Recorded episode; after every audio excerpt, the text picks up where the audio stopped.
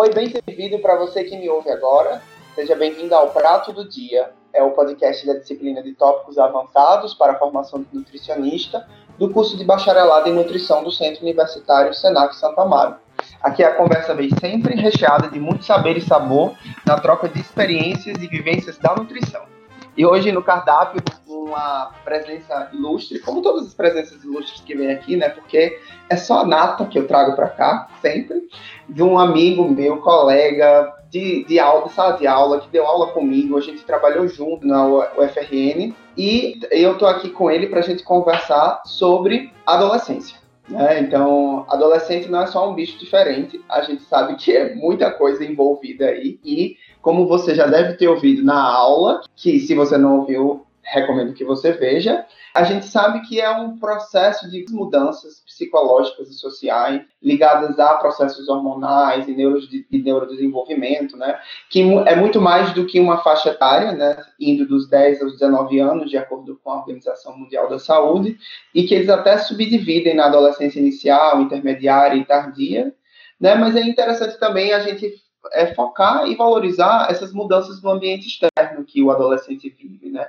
Que vão incluindo normas e sociais que eles vão se, se moldando, né? mudanças de papéis, responsabilidades, relacionamentos e expectativas que nesse ponto da vida vão é, moldando a mente dele para o que vai vir no futuro. E não tem como tudo isso não envolver também questões de alimentação, segurança alimentar e nutricional, e a, a, a relação dele com o alimento e com o mundo que ele se envolve, né? Aqui a gente vai trazer algumas discussões, algumas perguntas, né? Sempre pensando de uma forma mais dinâmica. E eu sempre começo relembrando e trazendo uma pergunta que eu acho que é importantíssima de ser frisada como a, a pergunta inicial, que é para você, Diogo, né? Eu quero primeiramente depois, antes que você se apresente um pouco também aqui, né? E depois eu queria que você me respondesse uma pergunta, né? Quem é o ser humano adolescente? É, é, realmente podemos dizer que é uma segunda chance na segunda década da vida, né? Considerando que saiu da infância e entrou na adolescência a partir dos 10 anos, nessa segunda década da vida. Olá, pessoal. Fico muito feliz pelo convite, né? É, primeiramente, quero agradecer a Igor mais uma vez. A aula foi fantástica, então vejam lá a aula, vale muito a pena. É, eu sou Diogo, sou nutricionista, Moro aqui em Natal, Rio Grande do Norte. Sou mestre em nutrição e fiz doutorado em saúde coletiva. No meu doutorado, eu estudei um pouco sobre alimentação e nutrição do adolescente, que é a minha área de atuação. Sou nutricionista do Instituto Federal de Educação, Ciência e Tecnologia do Rio Grande do Norte. Então, respondendo à pergunta de Igor, eu acho que eu não, não eu sempre fico o pé atrás quando eu penso em segunda chance, né? é, é, é, como eu fico com o pé atrás quando a gente pensa em reeducação alimentar. É como se a pessoa já tivesse consciência que existiu uma primeira vez, existiu uma educação e ele está se reeducando. Mas na verdade a educação é um processo constante, né? Contínuo. E eu acho que quando a gente pensa numa segunda chance, é a gente imaginar que o indivíduo ele tinha consciência que ele tinha uma primeira chance. E na prática a gente sabe que a maior parte da população não sabe, né? É, não tem consciência, por exemplo, que as questões alimentares e nutricionais, quando trabalhadas desde a infância, elas vão facilitar para que o indivíduo adulto ele tenha saúde. Assim como eu acho que muitos adolescentes e pais de adolescentes responsáveis não têm consciência que se a gente consegue trabalhar na adolescência, a gente também vai ter uma saúde melhor na vida adulta. Né? Eu acho que é uma chance contínua, né? Continuamente a gente tem essa chance. Eu acho que a Organização Mundial de Saúde fala nessa segunda chance, porque é muito mais fácil a gente se educar, né? é muito mais fácil a gente aprender uma informação nova, a gente transformar em hábito nessas fases de desenvolvimento psicológico, né, também neuropsicológico, que é na infância e na adolescência. Então, por isso que eu acho que eles chamam de segunda chance né, de uma nova chance. Mas realmente a Organização Mundial de Saúde ele fala isso, né, que a adolescência é um período onde você pode reverter questões que aconteceram, que você desenvolveu na infância, e que você pode também garantir que na próxima fase você esteja bem melhor. Então, acho que é nessa perspectiva que eles chamam. Mas eu acho que segunda chance não sei, eu fico um pé atrás, assim, com esse nome. é, essa realmente é, um, é uma forma, eu acho que um, um pouco meio ousada de poder encarar a, a adolescência, mas ao mesmo tempo, se você for parar para pensar, sendo ousado, dá uma carga de autonomia e de importância muito grande, que é realmente essa fase da vida, porque considerando que a partir dos 10 anos, né, adolescência, e esses dois, esses dez primeiros anos foi a recém-nascido, primeira e segunda infância, esse processo de amadurecimento nessa segunda década da vida, ele vem, acho que ele vem, vem de uma forma muito forte, muito, é, porque eu, eu fico pensando muito na, nas realidades distintas dos adolescentes, né? Uma coisa que talvez você também sinta, né? Eu, eu falo por mim nesse sentido também, é que, por exemplo, eu tive uma adolescência muito mais voltada para o ensino, para aprendizagem, para a escola, né? Tipo, e a gente vê que, por exemplo, aqui no Sudeste, Sul e Sudeste, na adolescência, os, os adolescentes aqui, eles já querem ir para o mercado de trabalho. Né? Eles já têm uma mentalidade de mercado de trabalho muito mais formada, talvez pelo centro urbano que São Paulo é, né? Gigante, né? Com todo esse furor de trocas de pessoas, né?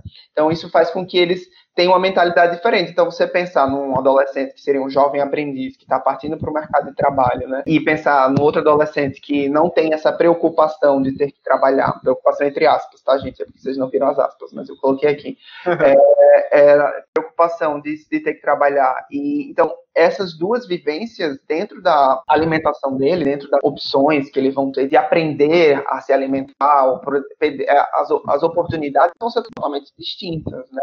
Então, acho que é, é, essa inquietação dessa frase, que eu achei interessante, mas realmente é meio meio audaciosa, acho que era essa palavra que eu queria dizer, né, meio audaciosa, né, de que é uma segunda chance, é meio voltado na valorização do que é esse ser humano adolescente, né, que não é simplesmente uma faixa etária. Eu concordo, é, falando agora, a gente conversando aqui, eu fiquei pensando nisso, eu acredito que como a OMS, ela fala para profissionais de saúde e para pessoas que pensam políticas, né, eu acho que no momento que ele coloca esse ponto de vista como uma segunda chance, é para tentar realmente dar destaque a esse grupo para que ele comece a ser prioridade nas ações, né, nas políticas uhum. de saúde. E do ponto de vista do indivíduo, do indivíduo adolescente, é complexo dizer isso para ele, mas do ponto de vista dos profissionais de saúde, né, e da do formulador de políticas e programas, é fundamental mesmo, porque como eu falei na aula, a gente tem poucas ações, né, que envolvem que são específicas para esse grupo.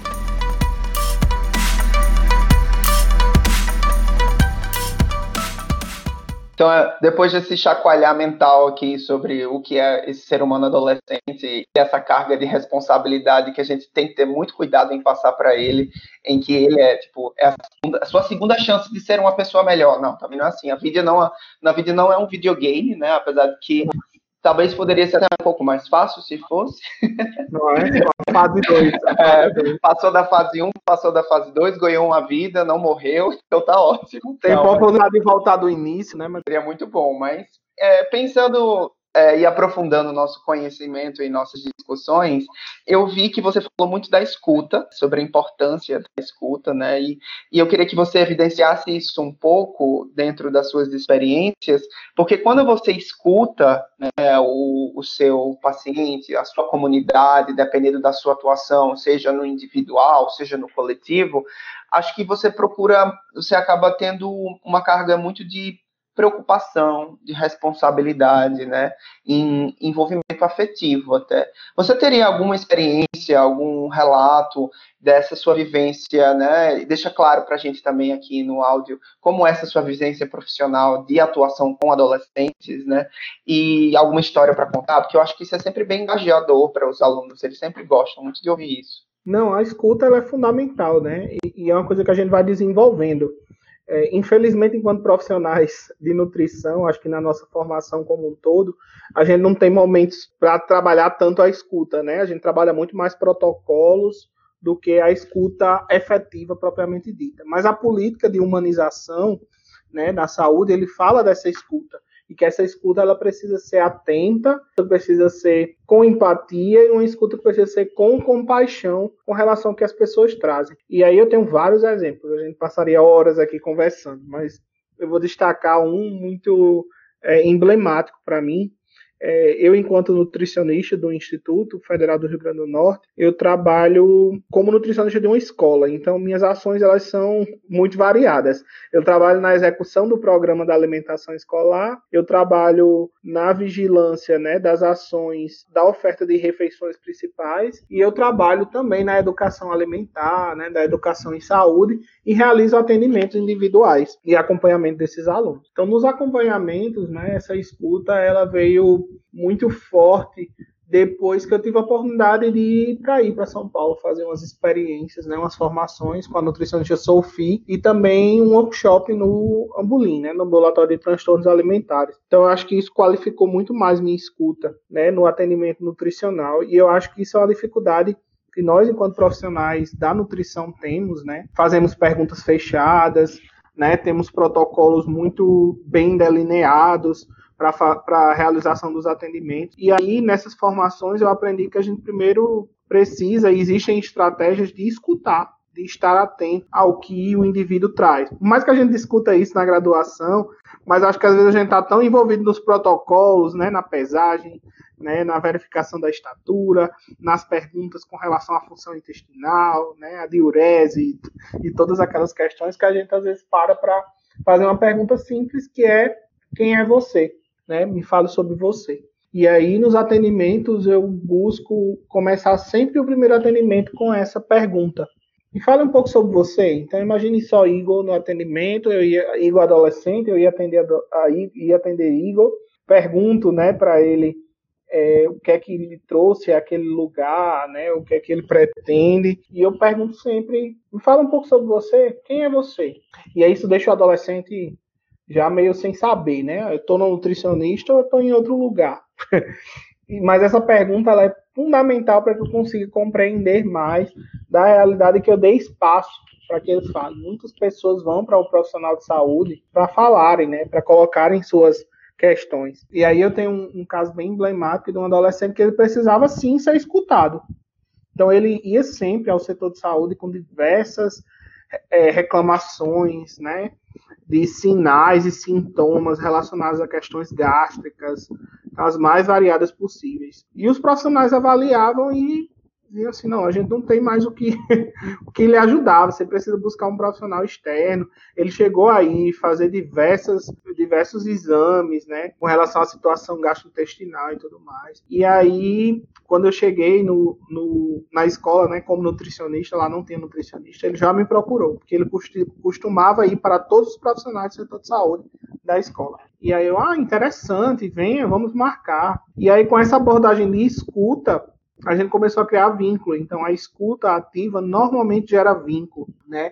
Porque as pessoas querem ser escutadas, né? Elas, elas querem alguém que, que dê atenção àquilo que ela traz. Que ela traz. Então, eu comecei né, nessa perspectiva e a gente acabou formando um vínculo terapêutico. E eu tive muito mais condição de compreender que todos aqueles sintomas dele provavelmente iam a ver, depois de excluir várias questões alimentares, provavelmente iam a ver muito mais com questões psicológicas. E aí eu consegui fazer o encaminhamento, né, é, para a psicóloga fazer a avaliação.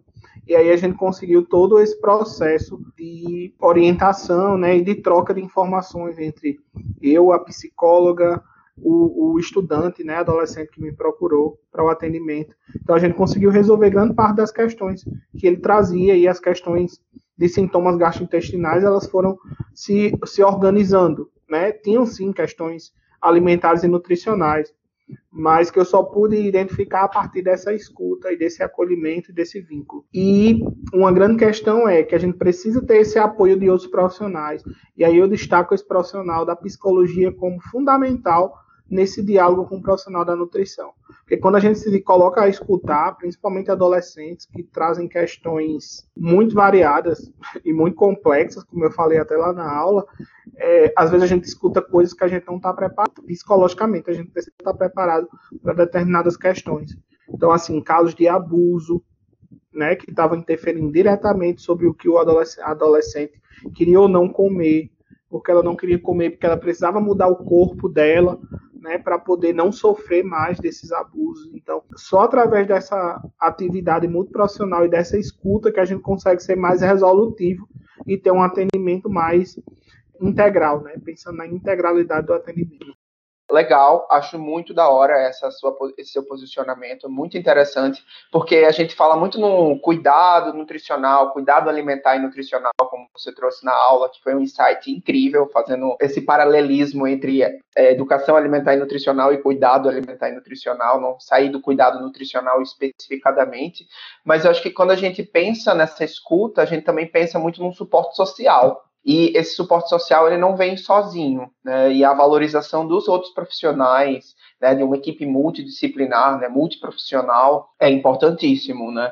E eu vivo, eu sempre falo muito isso em sala de aula e eu sempre vou repetir.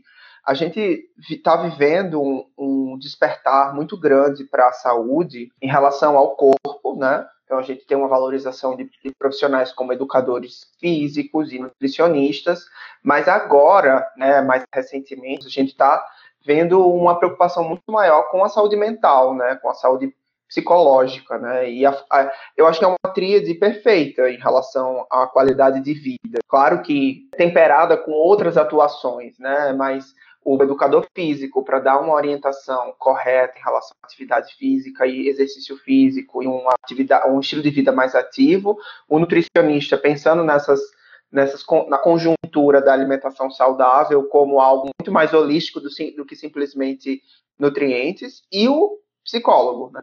que ele vai estar tá aí realmente para dar um alicerce em relação à pessoa trabalhar mais a sua autoestima e sem autoestima bem trabalhada, né?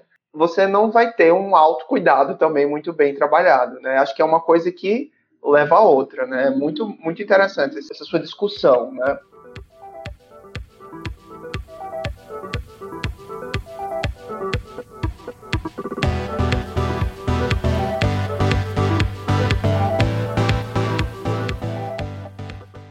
Eu acho que por exemplo, o adolescente, eu estava refletindo sobre isso enquanto você estava ministrando a aula, é, ele está muito ligado no celular, isso é fato, né?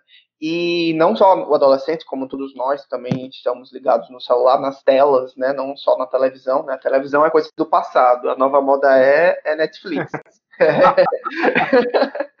então, a gente tem o humor muito ligado nisso também, né? Quem nunca ouviu falar de memes da vida, né? Então eu acho que o uso dessa cultura pop vinculada a esse humor, ele pode ser muito bem ser bem-vindo, né, como uma ferramenta de educação alimentar e nutricional para adolescentes, né? O que é que você com acha? Certeza. É perfeito, né? Eu acho que a, a gente precisa conversar com o adolescente, né? Para isso a gente precisa conhecer a realidade deles, o que é que eles falam, né? O que é que está na moda naquele momento, para que a gente consiga transformar a nossa informação em algo realmente efetivo, né? Que a gente consiga comunicar aquilo que nós queremos. E aí essa ideia dos memes, né? As ideias das novas tecnologias, os jogos, tudo isso precisa ser utilizado, né? Eu lembro que a gente fez um, uma ação no refeitório para melhorar essa questão do desperdício de alimentos. E aí a gente fez só a partir dos sticks, né? Das figurinhas do celular. Então todas aquelas que tinham e dos memes. Então, todas aquelas que estavam na moda, a gente conseguiu baixar e enfeitou todo o refeitório, né? Colocou todo um caminho no refeitório a partir disso. E isso atraiu muito a atenção dos alunos, né? Eu lembro lá no refeitório atraiu muito a atenção dos alunos. E foi fundamental para a gente reduzir desperdício no nosso refeitório. Então, a gente precisa realmente, no lugar da gente, por exemplo, nesse, nessa abordagem, dizer: ó, vocês não devem é, comer, colocar no prato mais do que vocês vão comer. Não, a gente criou todo um caminho. Olha, atenção, se liga. E aí a gente colocou imagens que estão no dia a dia deles, né? Que eles estão compartilhando todos os dias para é, transmitir né, aquela nossa informação, para fazer com que ele pensasse mais sobre aquele assunto. Então é fundamental e eu acho que esse é um grande desafio dos profissionais de saúde e nutricionistas que trabalham com adolescentes e que muitos não querem trabalhar com adolescentes, é porque você precisa sair mais ainda da sua zona de conforto, se apropriar dessas, dessa cultura pop, né? Eu acho que você, você falou bem nesse, nesse sentido. Você precisa se apropriar do que é conversa com eles.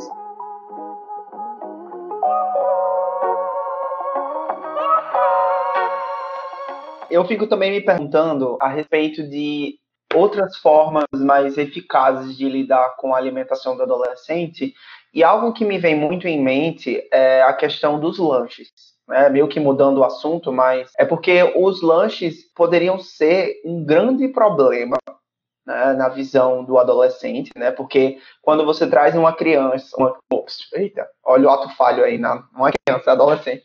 Quando você traz um adolescente aí em relação ao, ao lanche, ele vai muito pensar em um alimento ultraprocessado, né? Vai ser um cachorro quente, um hambúrguer, uma coxinha, né? Que dependendo do grau de processamento, né? Pode ser um ultraprocessado ou pode ser uma preparação culinária, né? Mas aí a gente tem essas discussões que precisam ser feitas para que ele também tenha uma autonomia de perceber, né, é, a relação dele com esse alimento, mas pensando em alimentos ultraprocessados, salgadinho de pacote, refrigerante, o próprio macarrão instantâneo, é, embutidos de uma maneira geral, acabam sendo é, opções que vão é, pincelar essa escolha de um lanche. Mas eu acho que o lanche também ele pode ser uma ferramenta muito interessante porque ele pode ser tanto um problema como uma solução, porque é um, uma preparação culinária né, que acaba sendo de fácil execução. Né? Vamos pensar tipo um sanduíche. Né? Um sanduíche ele pode ser realmente uma coisa muito gostosa e muito saudável, dependendo da escolha dos ingredientes que vão ali, ali no meio. É meio que sair do ultraprocessado e ir para uma preparação culinária e, a partir daí, eu também valorizar a possibilidade do adolescente aprender a cozinhar. Né? E aí eu já puxo a conversa para a valorização da culinária. Né? Você tem alguma experiência que poderia falar a respeito disso?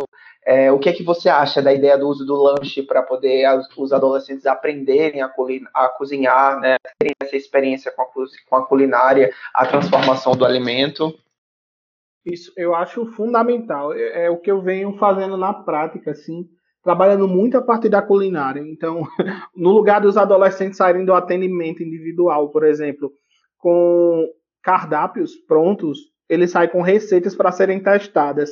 Então, isso vem, eu venho percebendo muita transformação na prática, sabe? Os adolescentes. Então, os lanches, eles são um dos primeiros passos, né? Que eu trabalho. A gente não precisa começar por refeições muito complexas. A gente precisa começar a pensar por coisas simples que possam fazer parte do cotidiano deles, né? Do dia a dia, nessas refeições que eles possam praticar é, e que chame a atenção deles. Então, eu acho que essa questão dos lanches realmente é um dos, dos espaços, né? É, na rotina alimentar, onde tem o um maior consumo de ultraprocessado, né? A gente tem um, um boom desses ultraprocessados, assim como o jantar, né? Em alguns locais, aqui os, os jantares no, no na região Nordeste tem muito essa característica de um lanche, né? Um, algo muito parecido com um café da manhã em alguns locais, outros muito parecido com o almoço, né? Com preparações muito parecidas com, com as refeições do almoço. Mas eu acho que o lanche ele é, ele é uma via super interessante. Então o bolo aí que a gente falou, né? Pode ser um, uma estratégia interessante. Bolo doce, bolo salgado, né? Onde você possa incorporar frutas, verduras, né, que normalmente o adolescente ele tem aversão para esse consumo, e também pensar através dessa aproximação do adolescente com a cozinha, né? Eu tive experiências tanto no âmbito individual, né, como eu disse, é bem claro, mas também no âmbito coletivo. A gente trabalha com a horta, com a horta escolar, e aí uma das preparações, uma das atividades que a gente fez na horta foi fazer feijoada, feijoada a partir de punks, né? Plantas alimentícias não convencionais. Então a gente fez uma feijoada sem nada de origem animal e com algumas plantas alimentícias não convencionais. E aí a gente levou os alunos para a cozinha e isso foi fantástico. Alunos que nunca tinham cortado um vegetal, né? alunos que não, não sabiam que a gente precisava colocar o feijão de molho, né? que existia o remolho, o remolho rápido. Então foi muito interessante essa participação deles no preparo e no servir também. Então a gente fez essa preparação né, dessa feijoada é, sem alimentos de origem animal é, e com punks no refeitório e a gente levou para a horta para eles servirem para os outros alunos que iriam conhecer a horta. E aí foi ótimo, porque muitos alunos nunca tinham, nunca tinham provado, por exemplo, diziam que não gostavam de verduras, frutas e verduras, principalmente os vegetais, é, as verduras e os folhosos, e na hora provaram. Então eu acho que é um caminho, sabe? Esse pegar no alimento, esse ter contato direto com o alimento e todo o processo, ele incentiva para que ele consiga provar, ele consiga inserir aquele alimento no seu dia a dia.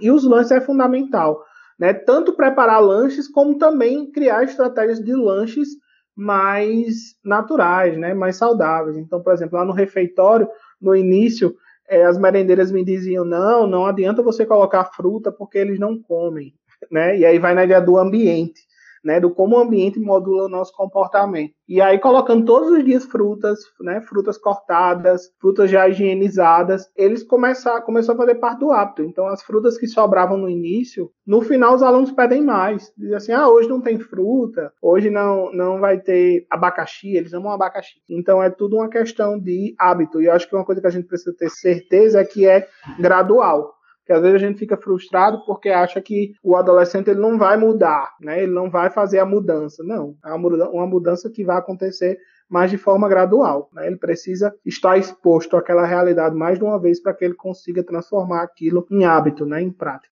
Perfeito, faz todo sentido. Muito interessante esses seus, esses seus exemplos. Que a gente vê que, assim, a partir do momento em que você valoriza a culinária, dentro da realidade do adolescente, no caso do exemplo dos lanches, você está valorizando que ele exercite uma autonomia, né? Que ele consiga ser meio que mais um pouco dono de si mesmo e que no fundo é isso que muitos dos adolescentes procuram, né? Fazer com que ele descubra isso e, exercite isso faz com que ele descubra esse novo mundo, que é o mundo dos alimentos, das mudanças que eles sofrem, né? E isso acaba sendo muito curioso. E ao aproximar ele dessa realidade, ele se sente pertencente a ela. E aí ele consegue adotar estilos de vida, hábitos alimentares mais saudáveis também.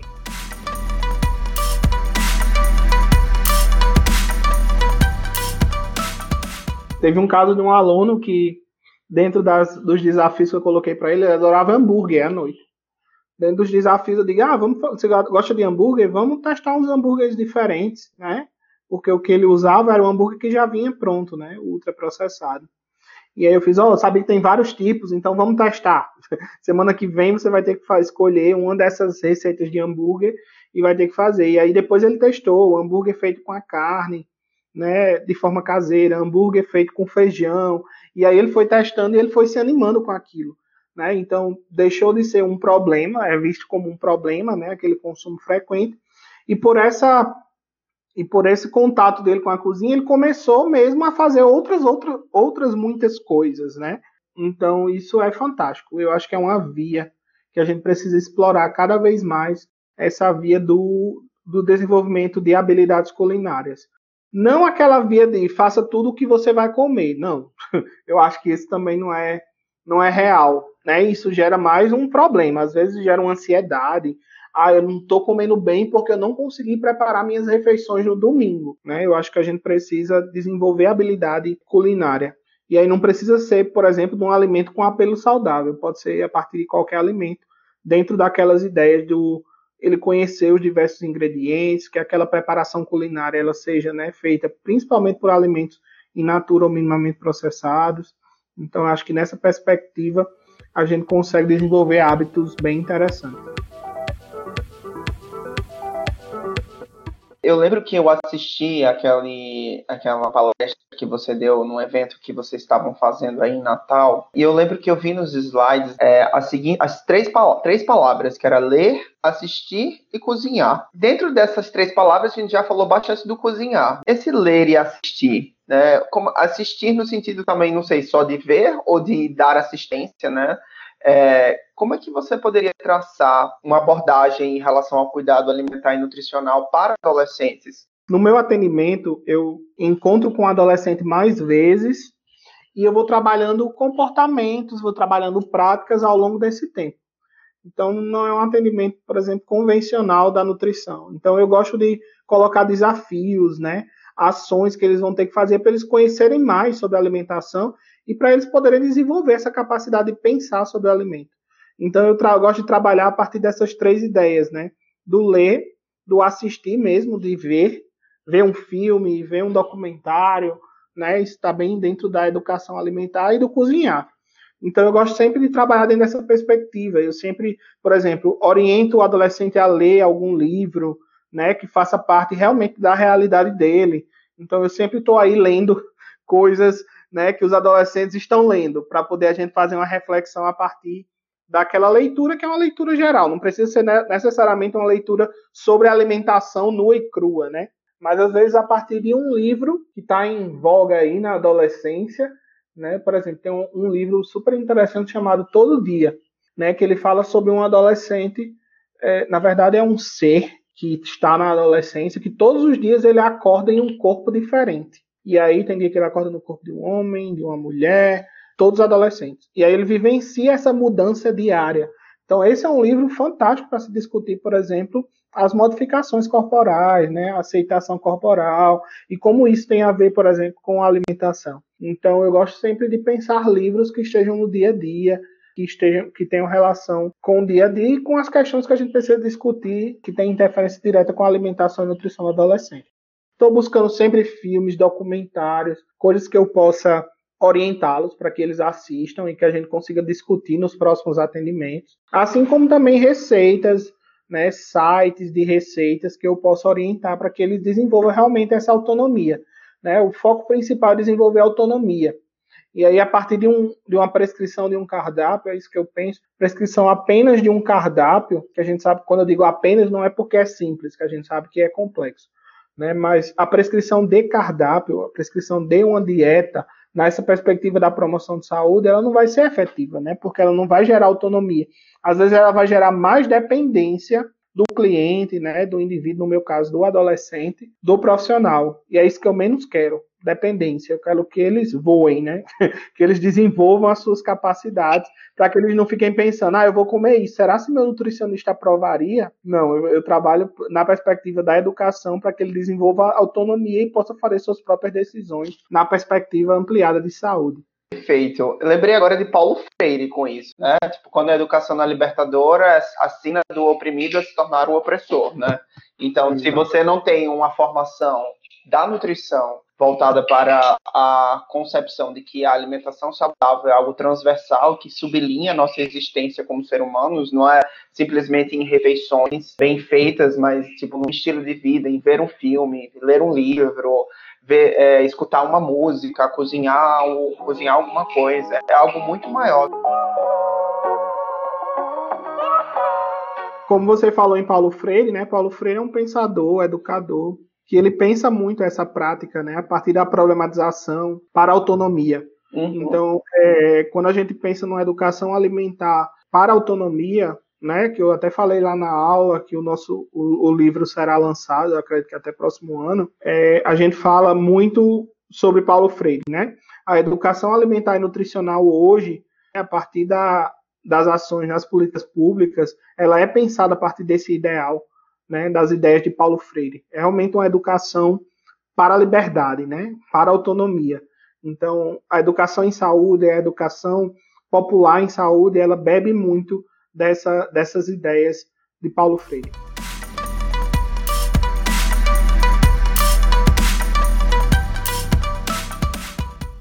Se a gente for ficar conversando e puxando assunto sobre isso, a gente fala aqui mais umas 4, 5 horas. Ai, Mas assim, a discussão ela vem sempre assim, não como uma ideia de que haja um começo, um meio e um fim, mas que haja um começo, um meio e uma reticências, né? A gente quer que as mentes pensantes que estão ouvindo a gente agora procurem sempre se aprimorar, melhorar, procurar outras experiências, trazer as experiências próprias delas para a prática profissional delas, porque é assim que a gente vai formar um ser humano, um profissional humanístico e ético, no final das contas, né? Pegando esse link, né, eu queria, eu queria pedir para você que você deixasse, assim, para a gente finalizar, uma mensagem para os alunos da turma, quantos desafios do que eles vão vir presenciar na formação, na atuação para ser um profissional ético e humanístico e o que você gostaria de deixar de alguma indicação de filme, de série, de livro e música? Então, Igor, eu, eu agradeço né, esse momento final. Eu acho que como desafios que nós temos enquanto profissionais da nutrição, profissionais de saúde, é a gente compreender, primeiramente, a alimentação e nutrição como saúde e não como estética. Eu acho que esse é um, essa é a primeira reflexão que a gente precisa fazer. Uma segunda reflexão é, que a gente precisa estar constantemente, enquanto profissionais, fazendo, é que quando a gente trabalha com a alimentação de alguém, a gente está trabalhando com uma das coisas mais íntimas que a pessoa tem. Por mais que as pessoas comam né, na frente uma das outras, mas elas compartilham esse comer e essa comida, ou não compartilham, por diversos motivos. Então a gente precisa compreender o indivíduo em, em todo o seu contexto de vida. Então as questões alimentares e nutricionais, elas precisam partir da autonomia e das reflexões das pessoas e não do profissional. O profissional nutricionista, ele é o profissional que vai apoiar as pessoas para que elas façam escolhas saudáveis, né, alimentares saudáveis. E aí a gente precisa pensar a alimentação saudável e a saúde num contexto muito mais amplo e muito mais complexo do que apenas o conteúdo nutricional dos alimentos. Então, eu acho que a gente precisa refletir um pouco sobre isso. E saber que nós somos pessoas e nós estamos lidando com outras pessoas. E que a gente também não fique frustrado, porque muitas vezes as pessoas elas não vão mudar, mas simplesmente é porque não é o momento delas. Né? E que muitas pessoas, é, muitas pessoas vão te procurar e não vão voltar para você, e às vezes tudo bem, é porque você não foi o profissional que conseguiu tocá-lo naquele momento. Mas a nossa abordagem ela deve ser sempre pensada a partir das questões éticas do profissional nutricionista. A gente precisa sempre pensar a partir de uma ética da nutrição e da alimentação. Então, acho que esse é um primeiro ponto para a gente pensar nesses desafios e que também é um pouco de mensagem já para vocês que eu desejo todo sucesso. Né? É, não pensem que a nutrição é uma ciência exata. Nós somos uma ciência biológica, uma ciência do humano, do ser humano. Então, por isso que os conhecimentos eles se modificam. Não saiam da universidade com essa ideia de dizer, ah, saí da universidade, não aprendi nada na instituição onde eu estudei. É, e não, você aprendeu sim. A grande questão é que a ciência ela se modifica. E eu acho que quando a gente tem essa certeza que a nutrição é uma ciência que ela muda, a gente se apaixona cada vez mais por ela, pelas possibilidades que a gente tem quando a gente realmente faz as nossas atividades, a gente desenvolve as nossas ações com ciência e com consciência. Sofia ela fala sobre nutrição, consciência e consciência. E Edgar Morin também, um pensador da educação, ele diz que a gente precisa ter uma ciência com consciência. Então, eu acho que a gente precisa sempre refletir sobre as nossas ações para que a gente consiga sempre melhorá-las. Então, essas são algumas informações que eu quero deixar para vocês como mensagem. Não sei nem se a gente pode chamar isso de mensagem, mas é, é uma informação que eu quero compartilhar com vocês. São coisas que eu aprendi, que eu continuo aprendendo. É, e voltado especificamente para a área né, do adolescente, eu sugiro algumas leituras interessantes. Então vocês podem ler o cérebro do o cérebro adolescente, guia de sobrevivência para criar adolescentes e jovens adultos, na doutora Frances Jensen. Então é um livro em português bem legal assim para a gente compreender toda a neurofisiologia, o comportamento do adolescente. Deixo também como sugestão, já falei lá na aula, né? O documento do Ministério da Saúde chamado Proteger e Cuidar da Saúde de Adolescentes na Atenção Básica, eu acho que é fundamental para que a gente consiga ampliar esse nosso olhar sobre a nutrição e essa, principalmente a saúde do adolescente. E existem alguns documentos bem recentes, né, agora 2009, 2020 e 2015 para cá, na verdade, que falam sobre esse cuidado do adolescente, né? E a importância da gente trabalhar a partir da prevenção da obesidade e dos transtornos alimentares nos adolescentes porque às vezes essa ação é, anti-obesidade ela está gerando um outro problema que são o desenvolvimento dos transtornos alimentares. E também a gente começar a discutir um pouco mais sobre essa questão do estigma da obesidade. Eu acho que vale a pena é, essas essas reflexões. E aí como material redes sociais eu sugiro algum se vocês seguirem dieta científica. A nutricionista Sophie Derham né? Ela também tem é, reflexões muito bacanas sobre tudo isso que eu falei, não especificamente sobre adolescente, né? Que aí sobre adolescente vocês vão encontrar lá no meu Instagram, não é sopa, e da população, né? Vamos dizer assim, de não profissionais. Eu gosto bastante das ideias de Alexandra, né? A Xanda, do Alexandrismos. E por último, a Diana Garbin, né? Que ela tem dois livros e é super interessante o canal dela, Garbin Diana, arroba Garbin. A gente tem muito material, tem muito, eu sempre coloco dicas de livros, né, de filmes, vocês podem encontrar mais lá no Instagram, não é sopa. Ah, não, eu que agradeço. Aproveito também para deixar três indicaçõezinhas, né? Uma é que vocês explorem o site da Organização Mundial de Saúde, né? Que eu estava aqui em inglês, eu estava escrito WHO, eu ia falar WHO, mas da OMS, é, que eu vou passar para vocês, que dá para vocês traduzirem a página, que eles falam é uma é tipo um mini curso falando sobre saúde para os adolescentes do mundo, né? Que aí daí a gente tirou essa discussão da frase uma segunda chance para a segunda década da vida, né? Que eles trabalham, eles usam esse slogan, né? Que é um slogan que dá para a gente fazer várias reflexões em cima. E o material é bem interessante, né? Tem bastante leitura interessante. Eu vou passar uma parte deles para vocês, já baixado em PDF, mas aí eu recomendo que vocês deem uma explorada no site. Outro é um vídeo que eu achei interessante, que é muito legal que a gente comente um pouco sobre isso, que é sobre as difer diferenças das gerações, né? Que a gente está vivendo uma, uma visão das gerações X, Y, Z, W, Alpha, dos baby boomers, né? Então tem um vídeo muito legal que é o que são as gerações X, Y, Z, W, Alpha e baby boomer, né? Baby boomer com dois Os, né? Boomer, né? Joga no, no, no YouTube, mas vai estar tá na descrição do vídeo também, do áudio aí.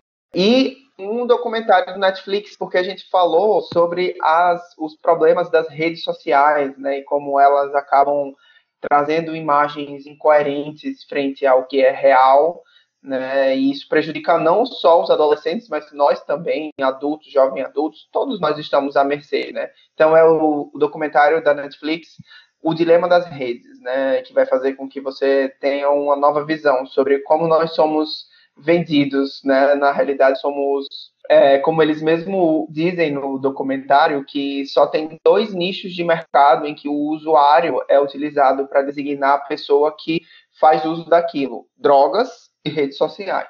Então, fica aí a reflexão a respeito disso. Então, muito obrigado, Diogo, mais uma vez. É, essas discussões são maravilhosas e me instigam muito. Eu gosto muito de conversar, de falar e trocar essas experiências. E esse foi o nosso prato do dia, né? Servimos aqui um cardápio imenso de informações e discutimos bastante coisa. Obrigado, gente.